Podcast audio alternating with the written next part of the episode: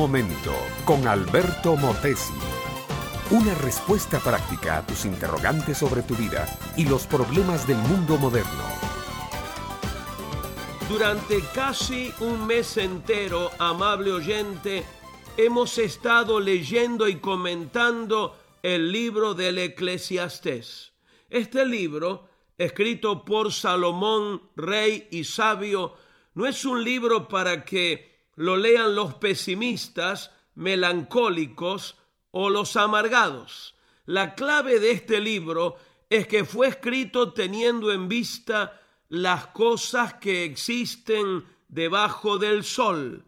No es un libro que apunta más alto. Salomón contempló la existencia que transcurre sobre la tierra y debajo del sol, la existencia que va desde la cuna a la sepultura, la existencia de los seres humanos que nacen, crecen, se reproducen y mueren, como dijo cierto filósofo de café.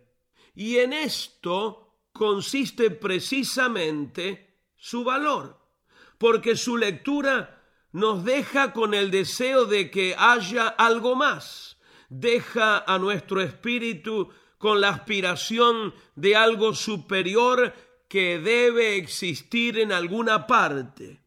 Uno de los pasajes más poéticos es su relato de la vejez. En el capítulo 12 habla acerca de los años de los cuales no se puede decir que son placenteros.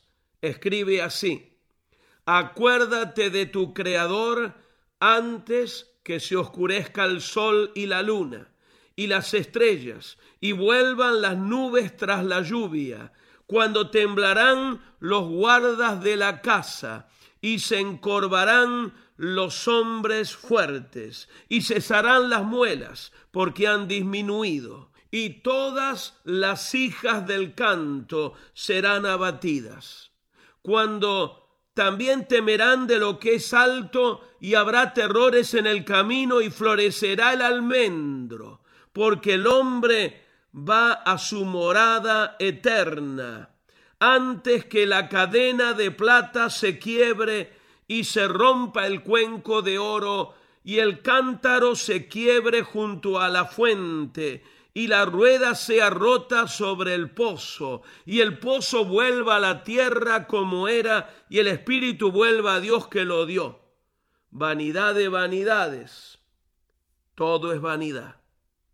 Este espléndido pasaje, amable oyente, describe a la vejez del ser humano. Habla de los brazos que se debilitan, los hombros que se encorvan, los ojos que se oscurecen, la dentadura que se acaba.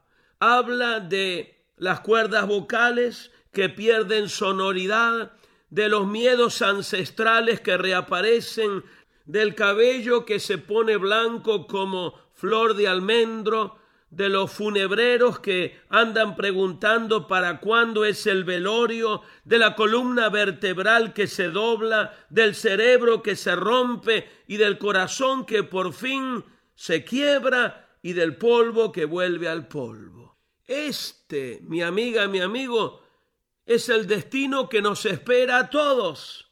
Ya lo dijo el apóstol Pablo, este nuestro hombre exterior se va desgastando día por día. Un día el orgulloso edificio que es hoy se derrumba y se hace polvo. ¿Hay esperanza para el más allá? Sí, mi amiga, mi amigo, hay esperanza. Esa esperanza se llama Jesucristo. Dale toda la gloria a Él. Este fue Un Momento con Alberto Motesi. Escúchanos nuevamente por esta misma emisora.